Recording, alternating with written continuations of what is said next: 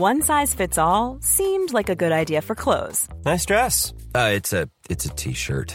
Until you tried it on. Same goes for your healthcare.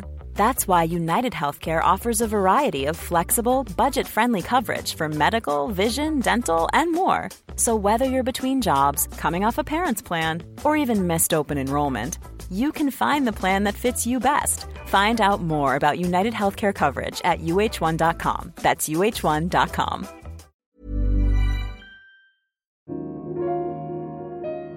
Bonjour à tous. Pour vous accompagner, vous distraire, vous informer pendant cette période inédite de confinement, nous vous proposons en exclusivité et sous forme de podcast tous les grands entretiens de Daphné Roulier pour GQ. Cette semaine, écoutez sa rencontre avec Cyril Dion, auteur, activiste écolo, co-réalisateur du film Demain et lauréat du prix GQ de l'homme engagé de l'année 2019. Une discussion passionnante, parfois inquiétante, sur le climat, la prise de conscience collective, la mondialisation, le monde d'après, enregistré il y a un peu plus d'un an et qui résonne sensiblement avec la période actuelle. À écouter ici et à lire et relire sur gq.fr. Si vous aimez, n'hésitez pas à liker et à partager. Quand on s'appelle Cyril Dion, que l'on sait ce que l'on sait, où puisse-t-on la force de se réveiller le matin alors que tous les voyants sont au rouge? On puise la force dans son envie de faire des choses qui nous passionnent. Enfin, moi, c'est là-dedans que je trouve mon énergie, c'est que je fais que des choses qui me, qui me passionnent, qui me touchent, qui me, qui du coup me donnent envie de me lever le matin. Parce que si effectivement je regardais que euh, les choses qui s'effondrent et la, la, la, gravité de la situation, euh, je pourrais pas. Je resterais au lit, je crois. Euh, alors effectivement, la gravité de la situation, 2018 a été l'année la plus chaude jamais enregistrée en France. Extinction des espèces, destruction de la biodiversité, fonte des glaces, acidification des océans, COP24 léthargique. Il faudrait être fou pour être optimiste. Vous êtes assuré contre le désespoir? Oui. Il faudrait que je pense à ça. Non, en fait, ma façon de, de gérer ce problème-là, que j'ai trouvé il y a pas longtemps, c'est de me dire, tout ça nous confronte à l'idée qu'on va mourir. Mmh. Et de toute façon, on va mourir. Quoi Ah qu'il bon en soit. Ben, je suis désolé de vous l'apprendre aujourd'hui, mais euh, a priori, oui. On va Donc, pas y échapper, on va pas y couper. non.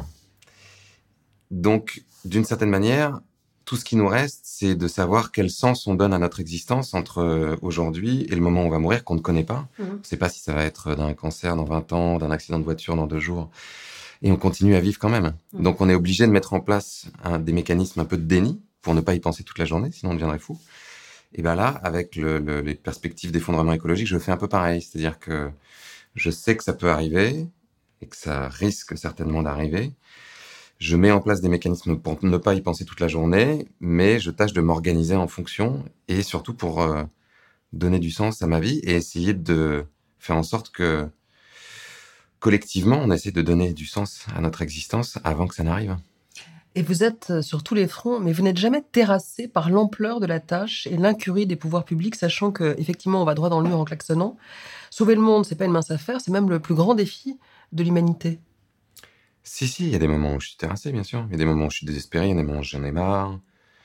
J'en ai marre aussi parce que hum, c'est compliqué de parler de ces sujets-là. Pourquoi? On n'est jamais, euh, on, on est ou pas assez radical pour les plus radicaux ou euh, un ayatollah pour les autres. Là, par exemple, euh, j'ai j'ai publié, enfin j'ai j'ai posté sur Twitter une étude qui euh, a été faite par un cabinet de, de, de consultants qui a essayé de regarder ce que ça donnerait si nous, en France, on essayait de prendre des mesures pour rester en dessous de 1,5 degré sur la planète. Donc si on faisait notre part, évidemment, Mhm. puisque la, la, la France, ça suffira pas. Mhm. Les mesures sont, euh, Drastique, Mais draconienne, sont hallucinantes. c'est-à-dire que euh, il faudrait interdire le- la vente de voitures neuves à partir de maintenant, interdire les voitures à moteur thermique à partir de 2024, euh, multiplier par 6 les trajets en vélo dans les villes, euh, interdire les voyages euh, en avion hors d'Europe non justifiés. Euh, il propose de faire une tombola tous les ans avec 500 000 billets d'avion pour euh, essayer de rendre les choses équitables pour qu'il y ait quand même des personnes qui puissent voyager un peu, mais on tire au sort parce qu'il n'y a pas suffisamment pour tout le monde. Euh, il faudrait réduire de 73% notre consommation de biens et services, donc il faudrait faire que de la location et plus de l'achat pour tous les tous les éléments de consommation traditionnels. Il faudrait multiplier la surface bio par 6. Donc en fait, vous êtes en train de me dire que c'est déjà foutu.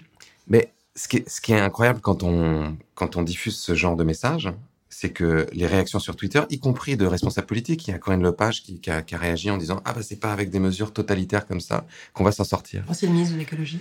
Et je lui disais Mais des mesures totalitaires, mais vous vous rendez compte de ce que vous racontez? C'est-à-dire que là, on, on, est quand même assez certain que le changement climatique et l'effondrement de la biodiversité, ça nous met en danger. C'est-à-dire que ça nous met en danger de mort. Mmh. Donc théoriquement, quand il y a quelque chose dans la société qui nous met en danger de mort, Après rien, on réagit. On crée des règles. C'est-à-dire que dans ce cas-là, on peut dire que c'est totalitaire le code de la route, parce qu'on n'a pas le droit de rouler, de faire ce qu'on veut, de rouler à 180 km heure sur une route de campagne. Ben non, on n'a pas le droit de le faire parce que c'est dangereux. Donc c'est un peu l'idée que la liberté des uns s'arrête ou comment celle des autres. Mmh. Si personne ne veut renoncer à son confort, si les politiques ne veulent pas prendre ces mesures-là parce que c'est impopulaire, et si parallèlement à ça, euh, on n'a pas d'autres propositions qui puissent euh, faire cette, cette, cette, espèce de, de tampon, c'est-à-dire qu'on perd pas trop de notre confort, euh, bah, je sais pas comment on fait. Je ne sais pas. Que dit d'ailleurs le succès inattendu euh, des théories de l'effondrement, terme que l'on retrouve aussi bien euh, dans les discours, en tout cas dans le discours du Premier ministre Édouard Philippe, que dans l'appel des 200 personnalités pour sauver la planète Qu'est-ce que ça cristallise d'après vous? Bah, Le fait qu'il y a un modèle qui s'écroule, qu'on qu a le sentiment qu'on est au bout d'un cycle, que cette espèce de promesse du progrès qui allait rendre nos vies meilleures et qui allait euh, se répandre sur toute la planète est en train de se craqueler. Mmh.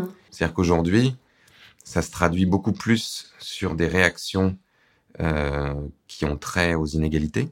C'est-à-dire que la fin du monde contre les fins dans, de droit. Dans l'effondrement, il y a aussi l'effondrement économique. Hein. D'ailleurs, dans le scénario de, du MIT en 2030, euh, pourquoi il y a une chute brutale? C'est parce qu'il y a une, un effondrement économique encore sachant, plus grave. En sachant que ce sont les plus vulnérables qui seront impactés, Absolument. comme à chaque fois. Absolument. C'est d'abord ceux qui ont le moins, qui sont les plus fragiles, qui vont être impactés le plus vite.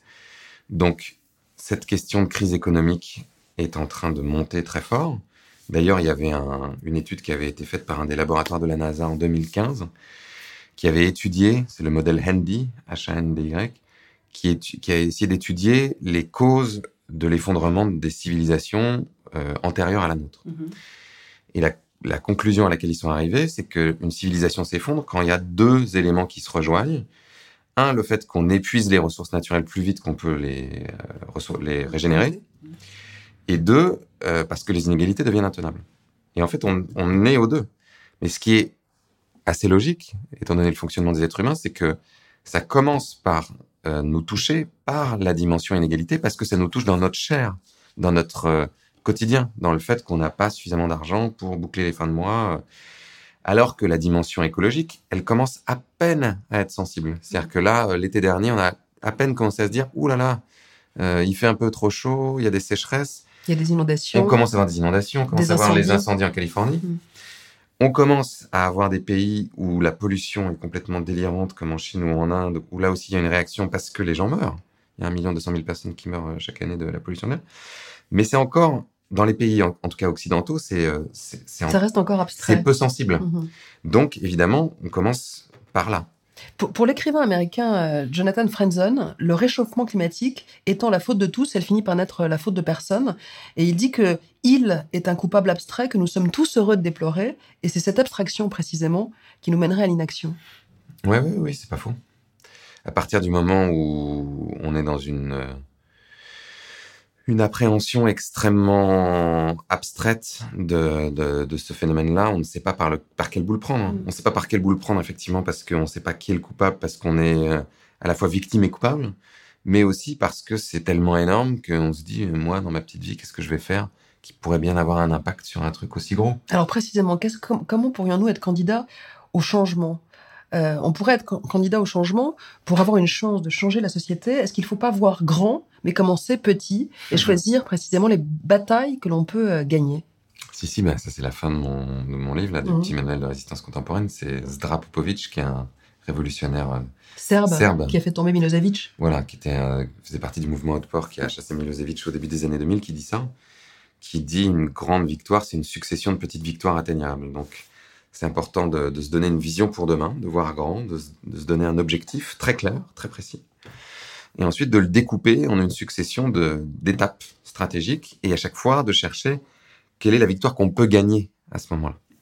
Parce que lui dit euh, une erreur que font la plupart des militants, c'est d'essayer de mobiliser sur des grandes causes, sur des sujets très vastes comme justement le changement climatique, euh, les droits de l'homme, qui concernent tout le monde et personne. Donc, lui, il dit, il faut commencer par des sujets qui sont très quotidiens, qui, qui sont capables de rassembler tout le monde. Précisément, en matière d'écologie, quel serait le terme le plus fédérateur qui pourrait rassembler tout le monde, mobiliser tout le monde? Ben, on le voit en ce moment, euh, par exemple, ce qu'on a fait avec euh, l'affaire du siècle, c'était intéressant parce que on va, on, a, y revenir. On a identifié un truc qui correspond bien à l'état d'esprit français, attaquer l'État, mm. puisque nous, les Français, on attend beaucoup de l'État tout le temps, contrairement aux Anglo-Saxons, qui ont une, tendance à, à l'initiative personnelle. Donc, c'est dit attaquer l'État, c'est un truc qui va plus en français. Le changement climatique, ça commence à être un, un sujet qui touche tout le monde de loin, mais auquel personne ne sait euh, comment réagir. Donc si on dit bah en attaquant l'État, ça peut être une façon de réagir, bon bah ok on le fait. Et là tout d'un coup on a eu 2 200 000 personnes. Alors le carton est là, mais comment convertir ce sursaut citoyen en action concrète? Comment finalement transformer un élan démocratique en un moyen de pression efficace? Bah, ça a toujours besoin de se faire sur deux tableaux. C'est-à-dire que aujourd'hui ce qui nous ce qui nous occupe c'est à la fois arrêter entre guillemets le, le réchauffement climatique et la destruction donc là, ça veut dire engager des démarches certainement de désobéissance civile, mhm. certainement de blocage, comme on a pu le voir que les Gilets jaunes l'ont fait en France et euh, le mouvement Extinction Rebellion le fait euh, en Angleterre. En Angleterre. Euh, entamer des, des, actions en justice, comme, comme ça a pu être le cas, à la fois contre des États, mais aussi certainement contre des entreprises. Mhm. Essayer de faire en sorte qu'il y ait un mouvement qui s'attaque justement à, à ces endroits-là à ces endroits qui sont stratégiques. Ce que vous me dites, c'est que le recours à la justice est la seule façon d'imposer la contrainte énergétique euh, dans les politiques publiques. C'est une des seules façons, c'est pas la seule, mais c'est une façon. Je pense que la pression de le rapport de force de façon générale est nécessaire. Et il n'est pas de notre côté il n'est pas de notre côté, non, et c'est pour ça qu'on a besoin de démultiplier les stratégies. Alors comment, euh, comment faire alors que la notion de crime contre l'environnement ou d'écocide euh, n'est pas reconnue par les cours pénales internationales? Il est en train d'être, euh, enfin c'est un sujet qui est sur la table. En Mais pour l'instant, il n'est pas reconnu. L'écocide n'est pas, reconnu. Il n'est pas inscrit dans les statuts. On commence à avoir, comme pour tout, c'est un des initiatives qui sont un peu pionnières en la matière, mm-hmm. Avec l'Équateur par exemple, qui a inscrit dans sa constitution le, le droit de la nature de ne pas être détruite. Est-ce qu'on ne devrait pas, par exemple, tenter d'attribuer une personnalité juridique euh, à la nature comme l'ont fait les Néo-Zélandais? Exactement. C'est ce qu'ont fait les Néo-Zélandais, mais c'est ce qu'ont fait aussi les, euh, les, Équatoriens. Mhm. Et c'est pour, euh, il y a des gens comme Valérie Cabane, notamment, qui est une juriste sur ces sujets-là, qui, qui travaillent à ça. Mais de la même façon, on aurait besoin de le faire pour les animaux aussi. Ce qui est assez terrible, c'est que dans notre modèle de société, tant qu'on ne donne pas justement une personnalité juridique aux autres êtres vivants sur la planète, théoriquement, euh, il n'y a pas de moyen d'empêcher qu'on les détruise. Les actions juridiques ne euh, sont pas une fin en soi, c'est-à-dire que c'est un moyen de pression qui s'accompagne euh, de d'interposition, de, résistance. Mhm. C'est ce qui s'est passé à Notre-Dame-des-Landes, c'est-à-dire qu'ils n'ont pas attendu que qu'un procès leur, leur permette de gagner. Mhm. En revanche, ils ont occupé les lieux, ils ont empêché les machines de venir creuser, euh, enfin, détruire les forêts, détruire les zones humides, faire des, des pistes d'aéroport. C'est pour ça qu'aujourd'hui ces stratégies sont, sont, indispensables. Et théoriquement, cette, épreuve de force, elle devrait, elle devrait déboucher vers des solutions politiques. C'est-à-dire qu'il faudrait qu'il y ait des nouveaux mouvements qui émergent, qui portent ces, propositions politiques-là. Parce qu'on voit bien aujourd'hui que les responsables politiques actuels ne sont pas prêts à aller jusque-là. Et parallèlement à ces stratégies-là, qui sont des stratégies de rapport de force, on a besoin de stratégies qui font émerger des solutions, qui font émerger des alternatives. Donc à la fois dans notre mode de vie euh, individuel, mais aussi collectivement, on a besoin de, de, recherche et développement, en, gros sur plein de sujets. Le ministre de l'écologie, François de Rugy, a dénoncé l'usage du droit, jugeant que ce n'est pas dans un tribunal que l'on va faire baisser les émissions de gaz à effet de serre. Il pétoche, d'après vous? Ah bah, je l'ai vu, je l'ai rencontré là il y a pas longtemps. Ouais. Ça. Mmh. Et Parce que j'avais dit sur France Culture que je trouvais que c'était débile de répondre ça. Mmh. Donc du coup, il a voulu qu'on se parle. Et? Je dirais pas qu'il pétoche, mais euh, il commence à se sentir un peu cerné C'est-à-dire sait pas très bien par quel bout prendre les choses. Et j'ai rencontré ces deux euh, secrétaires d'État qui savent pas très bien non plus. Et je vais rencontrer euh, Emmanuel Macron très bientôt et je pense pas qu'il sache non plus. Bon. François de Rugy, c'est le choix de la tranquillité, comme le titrait Le Monde euh, à sa nomination? Oh bah, je pense pas que François de Rugy va euh, va aller secouer Emmanuel Macron et le mettre en porte-à-faux. Je pense que c'est un, je pense qu'il a une forme de loyauté envers euh, envers le gouvernement et envers Emmanuel Macron qui, qui qui ne va pas le rendre particulièrement audacieux, même s'il a des convictions écologiques euh, qui sont réelles. Mais comment on peut avoir des convictions écologiques réelles et ne pas porter précisément ce, ce combat? Bah, parce qu'on rentre dans la réelle politique. Mm. Enfin, c'est ce qui s'est passé avec Nicolas aussi. Donc c'est ce qui fait qu'à un moment, euh, Nicolas Hulot, c'est pour ça qu'il est parti, euh, parce que quand on porte des vraies convictions politiques, assez rapidement, Mais Nicolas Hulot, c'est le combat d'une vie. Oui, mais assez rapidement, on se rend compte qu'à cet endroit-là, on ne peut pas faire grand-chose dans le schéma actuel. Non ce seulement on ne peut pas faire de... grand-chose, mais en France, la transition énergétique n'est pas seulement au point mort, elle recule. En 2018, les émissions de gaz à effet de serre ont bondi. Franchement, à quoi sert un, un ministère de la transition écologique et solidaire C'est l'idiot utile face au lobby et au modèle dominant? Ça sert à rien. En, en gros, aujourd'hui, le, le ministère de la Transition écologique dans un gouvernement euh, social-démocrate, Mhm. libéral, Mhm. c'est l'équivalent du département RSE dans une grosse boîte. C'est-à-dire, le département RSE, il est là pour dire, bon alors, on recycle un peu mieux le papier. C'est la, la, la directrice de- du développement durable de McDonald's que j'avais rencontrée une fois euh, dans un colloque qui était organisé par Le Monde, qui était sponsorisé par McDonald's, ça m'avait fait un peu bien, et qui expliquait que, voilà, dans, le, dans les McDo, euh, ils consommaient un peu moins d'énergie dans les magasins, cons- consommaient un peu moins d'eau pour euh, faire leurs patates, pour faire leurs C'est le frites. greenwashing. Ben oui, Mm. enfin, c'est le greenwashing et puis c'est euh, c'est le tout petit truc qu'on fait dans un coin pour dire qu'on s'en occupe, Bien sûr. mais sans remettre en question le, le fond du modèle économique. McDo, je lui disais, mais le, problème, c'est pas ça. Le problème, c'est que vous vendez des hamburgers sur toute la planète qui demandent de faire de l'élevage intensif de bovins, qui est un des trucs les pires pour la déforestation, pour le changement climatique, etc.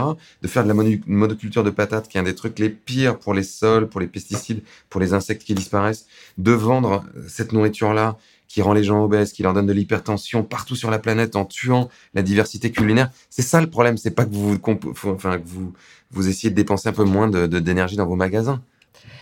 En 2018, la ville de New York a attaqué en justice euh, les géants pétroliers américains pour leur demander réparation des dégâts causés par le changement climatique sur son territoire. Pourrions-nous imaginer qu'à Paris, Grenoble, euh, Lyon, Marseille, on puisse engager une telle action ou est-ce que c'est ou ça relève chez nous de la science-fiction? Mais non, euh, le- la ville de Grenoble et une douzaine d'autres municipalités ont engagé une action contre Total. Puisque notre euh, Exxon à nous, c'est Total, puisque Mhm. New York a attaqué Exxon.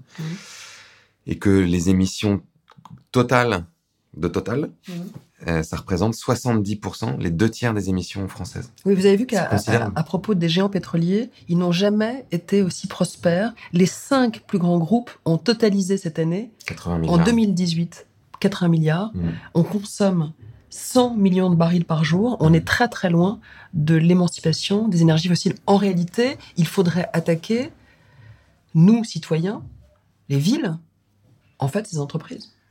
Ouais, en fait, il faudrait, euh, enfin, il faudrait surtout faire en sorte que ça ne soit plus rentable hein, d'utiliser du pétrole. C'est-à-dire qu'il faudrait tuer le modèle économique euh, euh, des énergies fossiles. Mais la quadrature du cercle, c'est que si on fait ça, c'est une crise économique majeure parce qu'on est complètement dépendant du pétrole.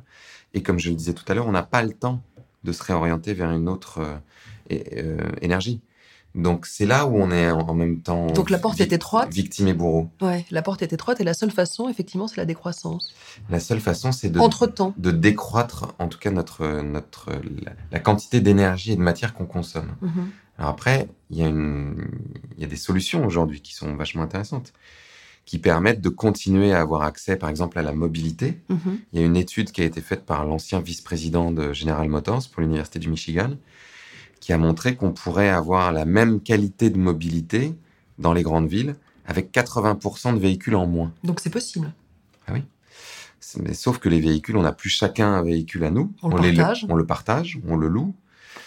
Euh, on fait en sorte que on puisse avoir d'autres moyens d'avoir de la mobilité dans les villes. Typiquement, infiniment plus de mobilité euh, vélo. Ce qu'a fait Grenoble, par exemple, qui a créé des, des autoroutes à vélo qui, euh, qui sont à la fois dans la ville et qui relient la ville euh, aux villes proches. Et donc, il y a une personne sur six qui va euh, au travail en vélo à Grenoble. Euh, à Copenhague, il y en a 4 sur 5. Donc, euh, plus, hum, évidemment, transport collectif euh, intelligent et intermodalité, parce que ça, c'est la clé. L'intermodalité, ce que n'ont pas encore très bien compris les Français, mais qu'ont très bien compris les Suisses, qu'ont très bien compris les Danois.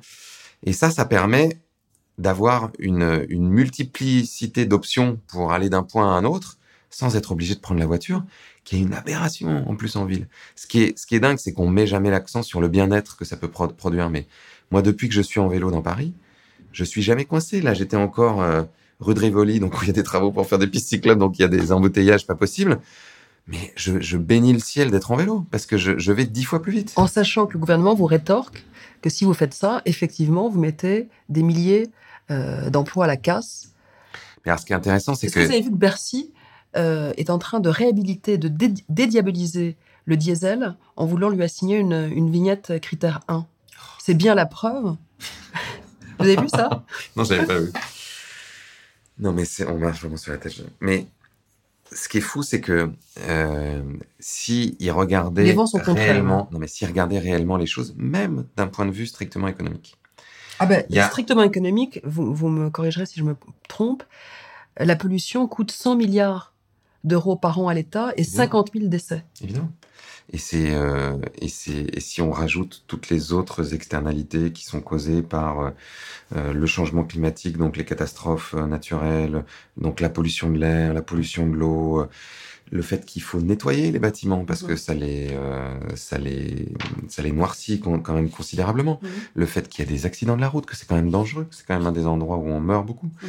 Euh, le fait qu'il y a des morts prématurées euh, à cause de, de, de, de, de- de problèmes euh, cardiovasculaires euh, ou respiratoires. Euh, tout ça mis bout à bout, ça a un coût énorme pour la société. Finalement, ce que vous me dites, c'est que l'écologie, c'est d'abord et avant tout une bataille culturelle. Oui, moi c'est ce que je défends beaucoup, c'est-à-dire que Il faut déconstruire le mythe de la société de consommation et construire le mythe de la sobriété heureuse. tout à fait, c'est exactement ça. J'ai plus rien à dire. Vous avez tout. Non, non, pardon. Non, mais tout- toutes nos, nos sociétés sont fondées sur des récits. Mm.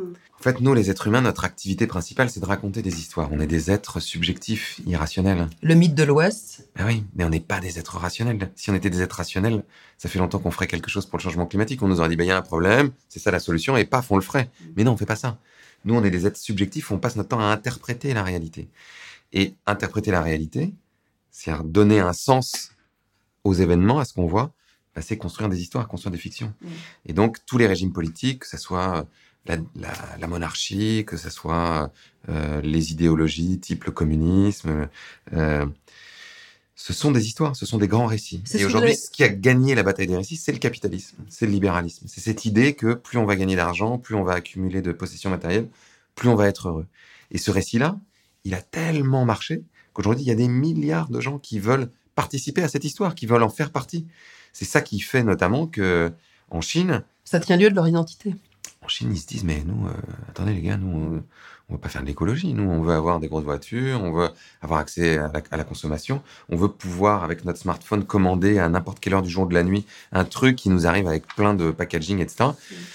Donc, la seule façon de contrer ça, c'est effectivement de proposer un récit qui soit suffisamment fort, qui soit suffisamment désirable pour qu'il il- il remplace, qu'il balaye ce récit capitaliste. C'est ce que vous avez d'ailleurs voulu faire avec euh, votre documentaire césarisé Demain, Exactement. C'est de rendre euh, l'avenir désirable euh, sans que ça soit synonyme de privation ou d'interdiction. De toute façon, on va être obligé de, comme on le disait tout à l'heure, de réduire. hein. Donc, de réduire la voie de le, pour moi, le, le levier désirable, c'est le sens de la vie. Mhm. Qu'est-ce qu'on a fait dans Demain? On a montré des gens qui euh, font des choses passionnantes, qui sont heureux de le faire, qui euh, rentrent chez eux le soir et puis peuvent raconter à leurs enfants ce qu'ils ont fait avec fierté et des lumières dans les yeux, Mhm. qui ont envie de se lever le matin. Et ça, ça n'a pas de prix. C'est- bien plus puissant que euh, d'avoir euh, je ne sais combien sur son compte en banque, une xème grosse voiture et euh, de pouvoir partir en vacances à l'autre bout du monde. J'aimerais parler de politique. Vous avez été beaucoup dragué par les politiques et décliné toutes les offres, euh, de Benoît Hamon à Jean-Luc Mélenchon, en passant plus récemment par euh, Raphaël Glucksmann. Diriez-vous que la politique et même l'écologie, Ségolène Royal, et diriez-vous que la politique et même l'écologie politique est le pire ennemi de la planète? Euh, sais pas si je dirais ça quand même, mais non, je dirais que. Quand vous voyez Ségolène Royal et, euh, et Jadot euh, s'engueuler pour les européennes, bah évidemment, enfin évidemment que ça, ça, ça renvoie une image un peu désastreuse euh, pour les gens qui s'intéressent pas beaucoup à l'écologie. Après, on a besoin de, on va avoir besoin de mesures politiques, donc on a quand même besoin que des personnes fassent de la politique. Mais le problème, c'est d'avoir essayé de faire rentrer la question euh, écologique par la petite porte en, encore une fois, en se contentant d'être euh, le, le, département RSE. Mmh. C'est pour ça que j'ai jamais voulu y aller. Enfin, déjà, j'ai pas envie de faire de politique. Moi, je pense que ça me, je, je tomberais malade dans, dans, ce, dans, ce, dans ce monde. Et en même temps, mais, euh, mais dans, au... dans, le dernier numéro du magazine Kaizen que vous avez euh, fondé, Les Petits Pas, euh, en japonais, je crois, vous annoncez qu'il est temps pour nous, donc pour vous, d'entrer en politique. Non, non, je dis, je dis qu'il est temps pour, il est temps pour nous en tant que citoyens et en tant que société de nous d'entrer en politique au sens euh, de changer notre modèle de société. Il mm. y a pas donc et, et, pour moi faire de la politique c'est ça se ça se ça ne se limite pas du tout à se présenter à des élections. Mm. Euh, Peut-être qu'on peut, qu s'inspirer de, de, de, du truc de Roosevelt là quand euh, les, les, syndicats venaient le voir en 37 en lui disant il faudrait faire ci et ça pour le New Deal et qu'il avait dit euh, ok j'ai compris maintenant allez dans la rue et obligez-moi à le faire. Donc je disais, il faudrait qu'on crée des mécanismes où toi, tu, euh, tu, tu, nous dis quelles sont les batailles gagnables. Nous, on vient te mettre la pression dans la rue. On gagne euh, cette première bataille remportable, et puis une deuxième, puis une troisième, puis une quatrième, parce qu'il était dans le système et que c'était un, un, allié objectif. Mmh. Maintenant, euh, je ne sais pas si on a nous encore des alliés objectifs dans, dans le gouvernement. Dans, dans, le gouvernement, on en a certainement à l'Assemblée, la, mmh. c'est à peu près sûr. Donc il faut les utiliser et il faut construire encore une fois des stratégies de coopération. Parce que ces sujets sont tellement complexes. C'est-à-dire que personne ne sait vraiment comment on pourrait faire aujourd'hui pour sortir des énergies fossiles aussi rapidement, pour aller vers une forme de décroissance euh, aussi rapidement. Personne ne sait comment il faut faire. Donc, on a besoin de trouver des espaces dans lesquels on discute, on élabore des solutions créatives, on pense en dehors de la boîte, comme disent les, les anglo-saxons. Et ça, ça demande qu'il y ait des élus qui comprennent les, les mécanismes législatifs, mmh. ça demande qu'il y ait des entrepreneurs qui, qui, qui, comprennent la réalité économique, et ça demande qu'il y ait des citoyens, des ONG, qui, eux, comprennent un autre bout de la réalité. C'est pour ça qu'on est un certain nombre à dire aujourd'hui, la question centrale, elle est démocratique. Mmh. C'est-à-dire qu'on a besoin de créer des nouveaux modèles démocratiques. Alors, on l'a compris. Pour sortir d'une société carbone, il faudrait en finir avec le capitalisme. C'est un vaste programme. Donc, ne faudrait-il pas commencer à penser la société autrement à l'échelle des territoires, des villes, et, et, finalement faire ce que vous dites, l'expérience d'une démocratie directe? On devrait donner plus de liberté aux villes, en tout cas, ça c'est sûr, mmh. de développer des, des moyens de produire de l'énergie localement, renouvelable, évidemment, et, et d'impliquer leur population dedans. Parce que là où, là où ça marche le mieux, notamment en Allemagne, par exemple, où il y a eu une, une explosion des coopératives citoyennes dans l'éolien, où ça fournit, je crois, l'électricité pour de l'ordre de 16 millions de personnes. C'est énorme. Énorme. Ils ont fait ça. C'est-à-dire que euh, les, les particuliers ont accepté d'investir de l'argent dans l'éolien parce que ça, parce qu'ils ils y avaient un intérêt. Ils y avaient un intérêt en termes de qualité de l'air, et, mais aussi un intérêt financier. Au Danemark, c'est pareil. Ça rapporte, euh, au plus haut, ça rapportait de l'ordre de 12%, donc ce qui est énorme comme euh, investissement, de placement d'épargne. Maintenant, c'est de l'ordre de 7%, mais c'est toujours euh, assez bon comme placement. Plus donc, que l'assurance vie. Exactement. Mmh. Donc, on peut se dire que avoir ces, avoir ces, ces stratégies-là, c'est pas idiot. Et puis, permettre aussi à des acteurs citoyens qui peuvent être nationaux de, de, de, se développer. Par exemple, il y a Enercop, qui est aujourd'hui un fournisseur d'électricité renouvelable, qui s'approvisionne uniquement auprès de, de petits producteurs euh, en France. Ben, si tout le monde allait chez Enercop, euh, clairement, ça, ça, ça, développerait énormément la production d'électricité renouvelable en France. Alors, effectivement, il y a une révolution silencieuse en marche, mais quand les élus veulent aller plus loin, euh, comme le maire de Bayonne, par exemple, qui souhaiterait faire payer la taxe d'habitation en monnaie locale, mmh. comme à Bristol, les élus et l'État l'en empêchent. Oui, mais c'est plus l'administration là qui l'en empêche aujourd'hui, parce qu'il y a une loi qui existe, qui est la loi euh, sur l'économie sociale et solidaire, qui date de 2014, qui théoriquement permet de faire ça avec les monnaies, euh, les monnaies complémentaires. Mais il y a, comme il explique dans Après-demain, là, le film que j'ai fait avec Laure il y a un certain nombre de codes administratifs qui, pour l'instant, n'ont pas encore été euh, aménagés. De la même façon, Anne Hidalgo dit euh, aujourd'hui, euh, quand on essaie de végétaliser des éléments euh, de la ville dans Paris, on peut pas parce que la protection du Paris historique, c'est le minéral. Donc, on a besoin que des lois évoluent et mettent en priorité la question de la transition écologique euh, par rapport à d'autres critères qui ont, qui ont été empilés. Nous, en France, on est quand même les champions du monde de l'empilement des, des, des codes et des lois. Il y a des choses qui datent euh, de Napoléon, hein, qui n'ont pas été supprimées, mais qui ont été... on a empilé d'autres choses par-dessus, quoi. Cyril Dion, parlons un peu de votre environnement. Ouais. Pour ceux qui ne vous connaîtraient pas encore, disons euh, que vous venez d'une famille bourgeoise, catholique de droite côté grand paternel, de gauche pour le père, Oui. élevé dans la très chic banlieue du Vésinet, Ouais. grand-père général de droite, père banquier de gauche, mère engagée dans l'humanitaire. Finalement, vous êtes devenu antimilitariste et altermondialiste par opposition aux hommes de la famille? Euh, en partie, mais c'était plus compliqué que ça, hein, parce que hum, mon grand-père paternel était un ami de Mitterrand. Il était à l'école avec lui. ami d'enfance. ouais. Ouais, ils allaient à l'école ensemble à Rochefort, je crois. Euh, donc mon père a été, donc il, il- lui, il est devenu militaire. Il a, il a terminé général, mais donc il a, lui, c'était pas un. Mitterrand qui a obtenu la francisque avant d'entrer Ouais. dans la résistance sous le nom de Morland. Donc, Oui, oui, tout Oui. à fait. Euh, itinéraire trouble. Mm. Et mon, mon grand-père n'était pas un révolutionnaire, ça c'est sûr. Mon père s'est déjà un peu construit en, en opposition à son propre père, et lui était plutôt, euh, donc avait des idées vraiment de gauche, euh, était plutôt un peu Che Guevara, machin, etc. Et rêvait de faire de la politique quand il était jeune.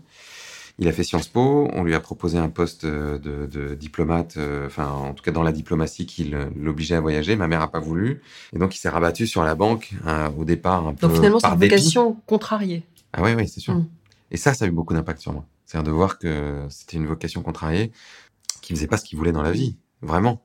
Qu'il il y avait fini par trouver son compte, etc. Mais, mais qu'il y a une partie de lui-même qu'il n'était pas, enfin, qu'il n'avait pas pu exprimer, etc. Et je voyais ça chez tous les adultes. C'est-à-dire que pour moi, quand j'étais ado, je me disais, mais il y a une espèce d'arnaque là dans ce truc. C'est que on est enfermé à l'école de, de 13 ans, en gros, à 18 ans. Euh, on n'a pas le choix. Et puis c'est un peu le. Mes, enfants appellent ça la prison pour enfants aussi. Ils ont dû hériter ça de moi. Et je me dis, et on sort. Et alors après, il faut faire des études. Ok, donc c'est le même truc. Et après, on trouve un boulot. Et tous les adultes que je vois, ils passent leur temps à dire, oh, j'ai pas envie d'y aller. euh, vivement le week-end. Quand on leur demande comment ça va, euh, ils disent comme un lundi. euh, euh, ils attendent la retraite. Enfin, je me dis, mais c'est pas possible. C'est quoi cette, ar- cette arnaque là je, je, je veux pas vivre une vie comme ça. Donc je me suis fait une espèce de promesse à moi-même à 16 ans où je me suis dit non. De ne euh, pas trahir vos rêves de- d'enfant. je ne, je, ne, je ne ferai pas ça. Quoi. Mm. Je, je veux pas aller euh, devenir une espèce d'esclave du truc. Je veux faire un truc qui me passionne, qui me donne envie de me lever le matin. Et c'est pour ça que je me suis. euh, Enfin, moi, ce qui m'intéressait depuis toujours, c'était l'art, quoi. J'ai commencé à faire du théâtre euh, en cinquième, j'ai commencé à écrire en quatrième. Donc je me suis dit, bah, je vais faire ça, quoi. Je vais faire du théâtre. Et, euh, Donc le goût de la politique vous, vous vient davantage de votre père que de Ah votre oui. grand-père qui était ami de, de François Mitterrand. Ah oui. Donc vous, vous avez trouvé du sens, vous avez été appelé sur scène, vous racontez vous être découvert en jouant Richard III. Oui. Qu'est-ce qui s'est passé ce jour-là? ça. Euh, En fait, j'étais dans un cours donc d'art dramatique qui s'appelait le, le cours euh, l'école Jean Périmoni. Et Jean Périmoni qui a formé plein d'acteurs. Hein, c'est là où elle est, elle est Cluzet, euh, Sabine Azema, euh, Dussolier, Lucchini. Lucchini était venu nous voir d'ailleurs un, un moment nous faire faire des fables de La Fontaine. Il avait un don pour nous distribuer dans des rôles, pour nous pour nous faire découvrir des facettes de nous-mêmes qu'on ne voyait pas dans des Pour vous révéler. Ouais. Mm. Et donc en deuxième année, on avait une audition Molière et en troisième année, une audition Shakespeare. Il m'a filé Scapin en deuxième année, donc le côté roublard, euh, hyper malin et tout ça. Et, Et Thatcher. euh, et Thatcher, exactement. Et, euh, et il m'a filé Richard III. Et quand il m'a filé Richard III en troisième année, donc l'audition Shakespeare, je me suis dit, mais c'est quoi le rapport? Je vois pas pourquoi il m'a filé ça à moi, qui qui était euh, qui, faisait tout pour être gentil avec tout le monde, pour être bien comme il faut. Et euh, c'était la scène avec Lady Anne où il la, où il la manipule complètement pour euh, lui faire croire que en fait il a pas, il a pas tué son mari pour la faire tomber amoureuse de lui et tout ça. Et donc il fallait aller chercher des trucs de manipulation, de violence, de bah, là, là, aussi de, de, de roublardise, de, de pouvoir, c'est-à-dire de soif, de pouvoir, de, de mégalomanie. De mégalomanie, exactement. Ouais. Mmh. Et je me suis rendu compte que c'était hyper facile pour moi d'aller chercher tout ça. je me suis dit, waouh, en fait, c'est là, quoi. Il n'y a aucun problème. Et je me suis dit, il est fort.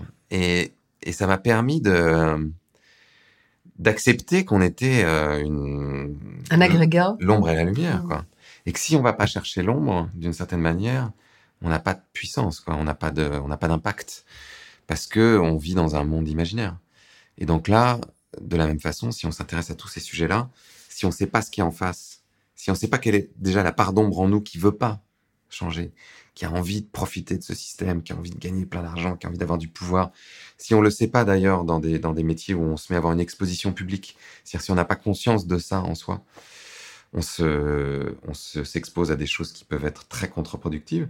Et puis si on n'a pas conscience de tout ça dans la société, c'est-à-dire si on n'a pas conscience qu'on a en face de nous des gens qui, qui sont pas des enfants de cœur, hein, qui sont pas prêts à changer comme ça parce que une bande d'écolos avec des fleurs dans les cheveux dit oh, hey, il y a le changement climatique, il faudrait faire quelque chose. Mais oui, mais bien sûr, les amis, rentrez, dites-nous ce qu'il faut faire et on va s'y mettre tout de suite. Ben, non. Donc le rapport de force, il se construit aussi en allant chercher notre pardon. Donc vous êtes outillé. Je commence là, je crois. Oui.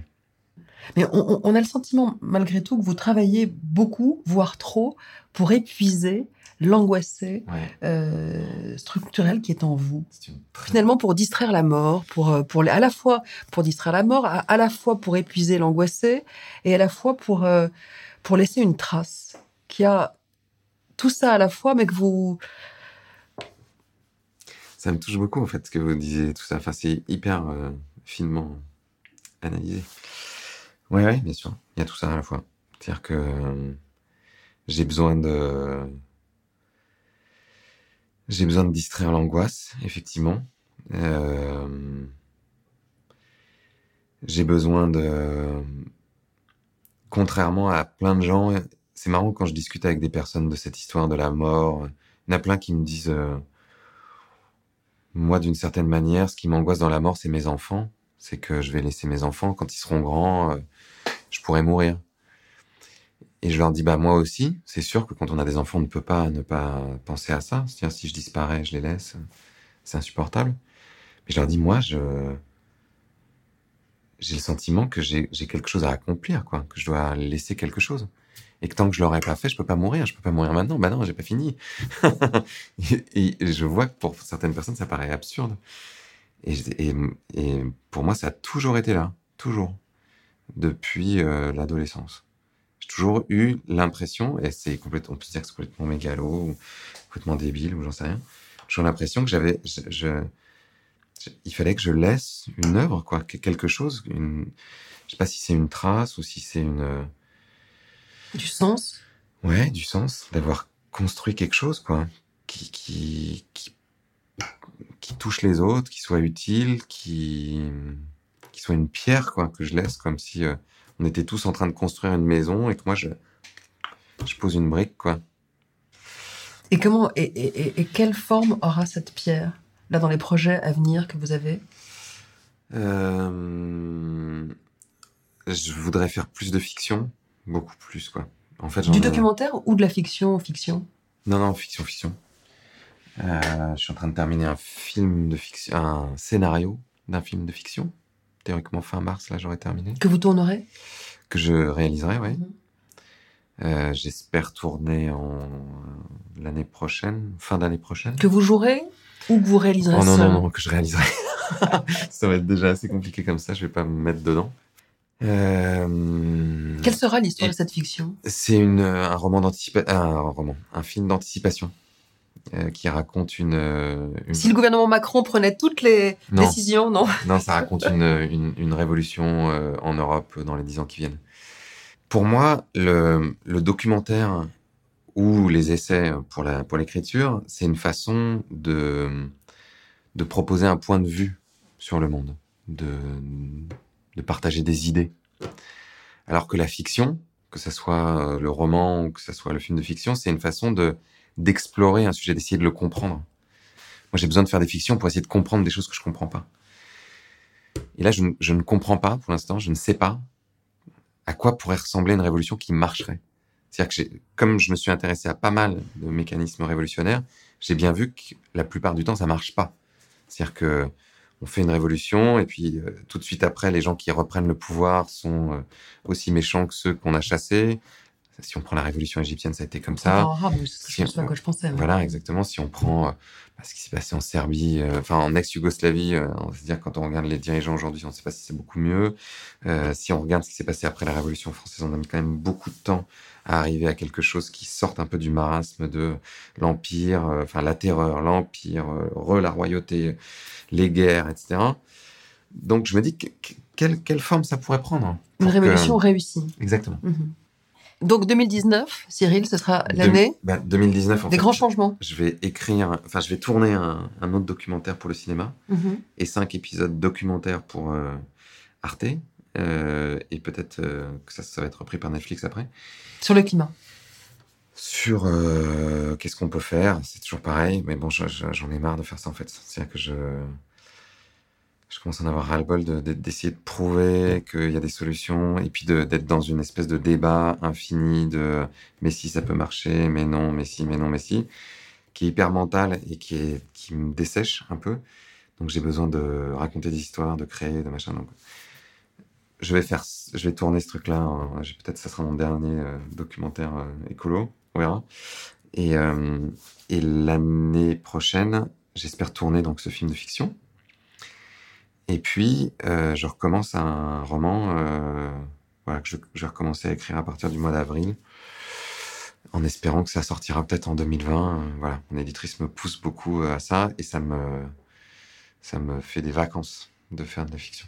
Mais est-ce que tu y crois toujours? Est-ce que tu as toujours la foi? Hmm. Ça dépend croire à quoi en fait. à la possibilité qu'on qu'on s'en sorte? Non, on- enfin, on va pas s'en sortir. On s'en sortira pas. On peut à la fois limiter la casse et on peut participer à construire une civilisation différente. Ça, j'y crois. Et ça, je le vois. Et ça, je, ce qui me donne envie de, de me lever tous les matins et ce qui me donne de l'énergie, c'est que je vois que dans la nature humaine, il y a à la fois le pire et le meilleur. Et que le meilleur, il est extraordinaire. Tu rencontres des gens qui, euh, qui décident de tout lâcher pour aller euh, nettoyer les océans, pour aller euh, faire de l'agriculture urbaine, pour nourrir les gens dans leur ville où tout est en train de se casser la figure. Là, on va aller tourner pour le film à Cuba. Extraordinaire ce qui s'est passé après l'embargo, où ils se sont mis à produire 70% de la- de leur nourriture sur place où tu vois la solidarité, où tu vois la, la bonté que peuvent avoir les gens. Ça, c'est génial. Donc, moi, j'ai envie de euh, stimuler ça. C'est-à-dire que j'ai envie que ce que je fais, ça stimule ça chez les gens, que ça leur donne envie d'être comme ça. Et qu'on crée des, des communautés euh, suffisamment larges, suffisamment résilientes pour qu'elles encaissent les chocs et qu'après les chocs, elles participent à, à- à- à l'émergence d'une nouvelle. euh, à un nouveau monde. Mm. Ouais, bien sûr. J'aimerais te laisser le mot de la fin. Pour moi, en fait, c'est paradoxal de dire ça. Je pense que la chose la plus puissante qu'on peut faire pour changer la société, et donc pour avoir un impact sur le changement climatique, la disparition des espèces, les inégalités, blablabla, c'est de choisir de faire ce qui nous passionne le plus dans la vie. De faire ce pour quoi on a du talent. Ce qui est paradoxal, c'est que pour moi, on est un peu comme des hamsters dans une roue. C'est-à-dire que ce système économique qui nous demande d'être un rouage qui fait marcher la croissance mobilise tout notre temps, toute notre énergie. On passe notre temps finalement. On est dans la situation un peu dingue où on dit aux gens le monde s'écroule, il faudrait faire quelque chose. Ah ouais, mais j'ai pas le temps parce qu'il faut que j'aille au boulot. Ah. Bon, bah, après le boulot, alors. Ah bah non, après le boulot, je suis crevé. Oh, J'en peux plus. Puis t'imagines, il va falloir que je fasse les devoirs, la lessive, les courses, les trucs, machin. Ah bon, d'accord. Donc on voit bien que c'est à cet endroit-là que ça a besoin de se modifier. C'est, dans ce qu'on fait tous les jours. Donc on a besoin de d'être des hamsters qui sortent de la roue. Et pour sortir de la roue, C'est là où tout est cohérent. Ça nous demande de réduire notre dépendance à l'argent. En réduisant notre dépendance à l'argent, de récupérer du temps. En récupérant du temps, de pouvoir se demander ce qu'on a envie de faire. De le trouver, de commencer à le faire. Au début peut-être à temps partiel, puis d'entamer une bascule, puis de le faire complètement. Et quand on le fait complètement, c'est ce qui s'est passé avec moi quand je me suis mis à faire demain. Très souvent, c'est là qu'on a un impact énorme. Un, parce qu'on rayonne. Deux, parce que comme on a du talent, ben, on le fait bien. Et trois, parce que toutes les personnes auxquelles on peut penser qui ont changé notre vie d'une manière ou d'une autre, que ce soit des responsables politiques, euh, des leaders genre Mandela, que ce soit le super prof qu'on a eu qui était trop génial, que ce soit le boulanger au coin de la rue qui fait le super trop bon pain, que ce soit des artistes, euh, que ce soit des sportifs, c'est que des gens qui font, qui expriment leur talent, qui font un truc qui, les consume de, passion. Et on voudrait nous faire croire que c'est pas possible. Dès l'école. En disant, bah non, on peut pas faire toujours ce qu'on veut, mon vieux. Déjà, le boulot, il y en a pas pour tout le monde, donc si t'en trouves un, tu dois déjà être content. Et ben, pour moi, la révolution, elle commence ça. Elle commence par refuser ça. Refuser d'être le hamster dans la roue et décider de chaque jour participer à construire un monde dans lequel on a envie d'habiter. Devenir libre. Merci. Mais merci à vous.